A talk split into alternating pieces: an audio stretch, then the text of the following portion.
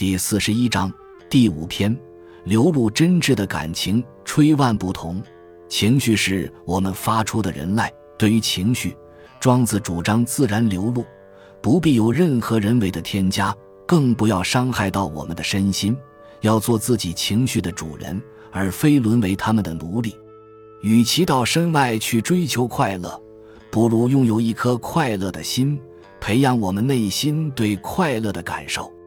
对人生的不如意要缺而不陷，不可陷落在消沉与悲哀中。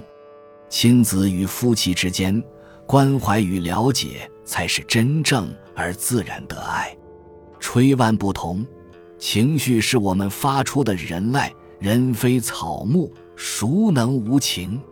人不只有情，而且还有七情，也就是《礼记》上所说的喜、怒、哀、惧、爱、恶、欲这几种情绪都与生俱来，不学就会。我们在关照和回应周遭的人物事时，都会加上浓淡不一的情绪色彩，就是这些色彩而使我们的人生变得七彩缤纷。但他们在我们心中的波涛起伏，却也经常让人晕头转向。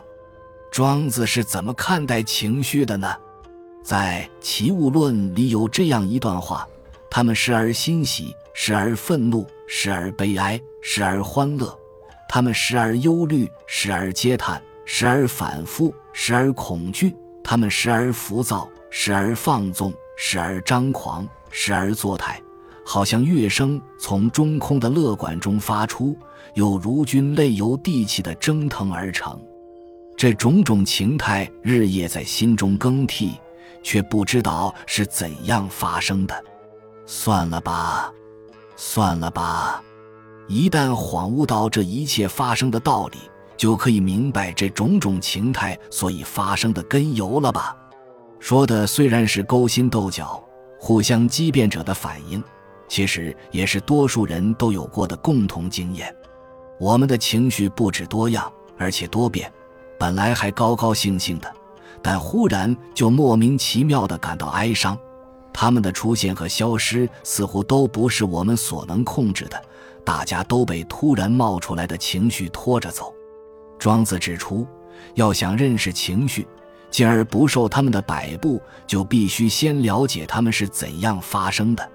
现代心理学和生理学告诉我们，每一个情绪反应都包含刺激源、主观感受与生理反应三部分。有刺激才有反应，刺激来源有外在与内在两种，而以像被人责骂、目睹车祸等外在刺激占大宗，但像做梦、忧思等内在刺激也是情绪来源。喜、怒、哀、惧。恶等语汇就是用来形容我们受刺激后的主观感受，而心跳加快、手脚颤抖、咬牙切齿等则是生理反应。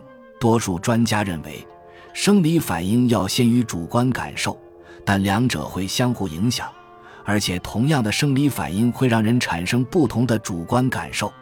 两千多年前的庄子说：“情绪好像乐声从中空的乐管中发出。”可以说是对此类现象的文学式粗略描述。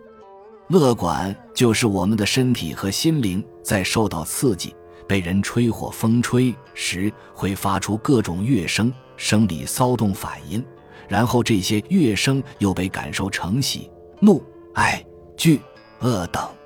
这些情绪其实也就是庄子所说的人籁之一。人籁是人为制品竹箫所发出的声音。地籁是风吹大地万窍所发出的声音，天籁是造化本身的声音。风吹万种窍孔发出各种声音，这些声音之所以不同，乃是由于各个窍孔的状态所造成的。发动它们发生的还有谁呢？刺激源风本身是没有什么情绪色彩的，情绪是当事者窍孔受刺激后才产生的。而且，不同的身心状态会让当事者产生不同的情绪反应，这让人想起现代心理学对情绪的认知观点：人类在受到刺激后，通常会根据他的思想、记忆、理解等较高级的心灵功能进行评估与判断，来修饰他可能的生理反应和主观感受，然后选择自己认为最恰当的应对策略。譬如，老板骂你和下属骂你，你会有不同的情绪反应，因为在反应之前，你多了一个评估与选择的认知程序。又譬如，你心爱的人给你坏脸色看，你会做良性的在评估、修正看法，认为情况并没有自己想象的那么糟，减少负面情绪的发作。庄子要我们恍悟的，也许就是这些道理。因为只有了解情绪产生的根由和来龙去脉后，我们才能经由自己的认知程序去修饰它们、管理它们，不再受他们的肆虐。